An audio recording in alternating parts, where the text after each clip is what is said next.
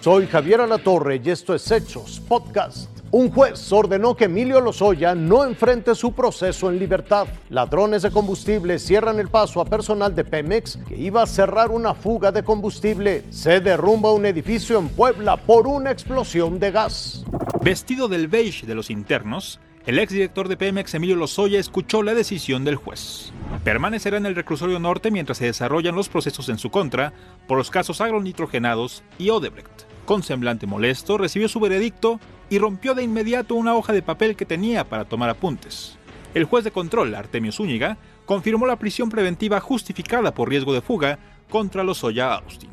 Consideró que no era posible que el exfuncionario enfrentara en libertad el proceso en su contra por los presuntos sobornos que recibió de la constructora brasileña Odebrecht. El hallazgo de una cuenta bancaria en Europa con 2 millones de euros vinculada a Lozoya fue un argumento de peso para que el juez lo dejara en la cárcel. También se expuso que el exfuncionario federal tiene la capacidad suficiente para escapar y evadir a la justicia debido a sus contactos familiares y sociales.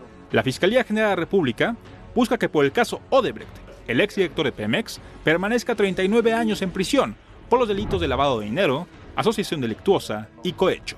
Según las indagatorias, el exfuncionario recibió 10.5 millones de dólares en sobornos de parte de la empresa brasileña a cambio de contratos de construcción durante el sexenio pasado.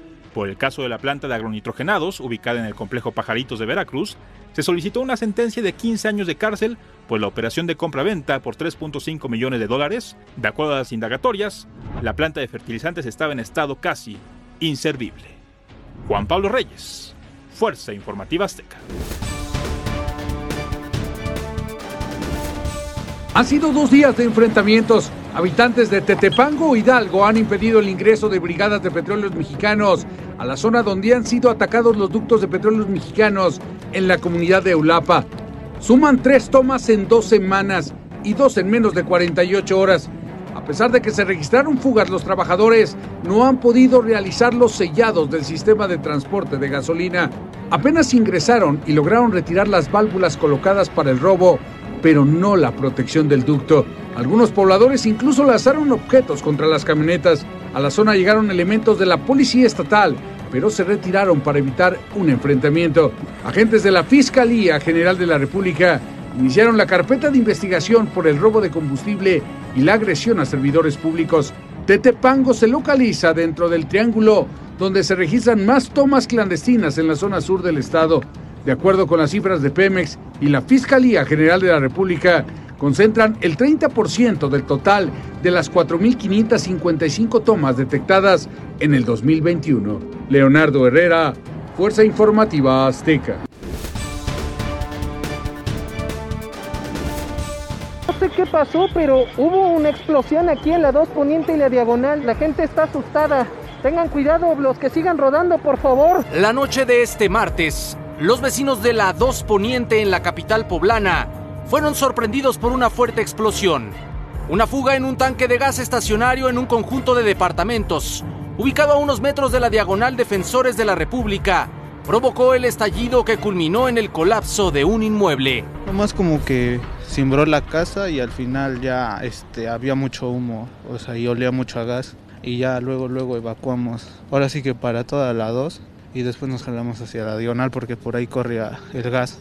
Y ya fue todo. Y ya cuando nos dimos cuenta, pues ya estaba así el edificio. De acuerdo con datos de la Secretaría de Seguridad Ciudadana, los cuerpos de emergencia llegaron al lugar para atender a 12 personas que resultaron afectadas por la explosión.